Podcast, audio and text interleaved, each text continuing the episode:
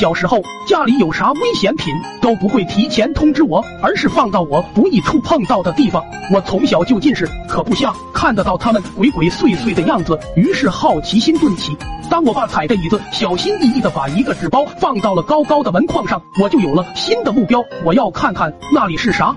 我是够不到那么高，可我可以利用工具。刚好我爷爷给我买了一捆甘蔗，只要大人不在屋，我就用甘蔗去碰那小纸包。我妈说那天是个节日，大家在厨房包饺子。我终于成功的把纸包够了下来，打开一看，圆圆的灰色的小饼。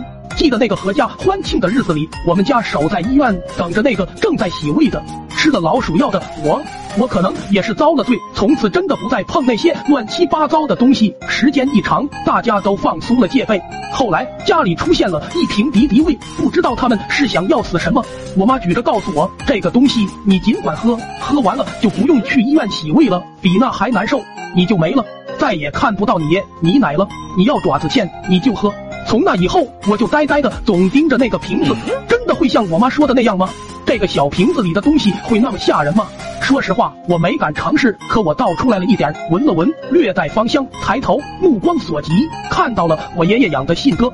我爷爷从来重话都没说过我一句，可那天看到他养的信鸽仰面躺成了一排，罪魁祸首是我把鸽子喝的水换成了敌敌畏，他真的怒了，吓得我赶紧的离家出走，走到半夜才回来。我爷爷最擅长做思想工作，他找我谈了好久，告诉我小动物也是生命。不能用它们来做实验。总之一番谈话下来，弄得我涕泪横流。从此的不想再祸害小动物了。不过有一回看少儿图书，上面说猫吃东西都是用胡须来感知。我看了看我妈养的猫，往后几天，我妈发现她的爱宠不咋爱吃食，拿过来一看，差点气得跳起来，揪住我一顿揍。我爸说：“你是不是神经病？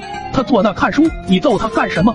我妈说：“这个兔崽子把猫胡子剪了，全家除了他，别人干不出这事。原本这件事揍过就算了，我也是欠。那天抱着猫看了又看，突然问我妈：妈，你觉没觉得猫剪了胡子显年轻？我妈又急了，她正在做饭，一锅盖招呼到我头上，耳朵嗡嗡响了三天。”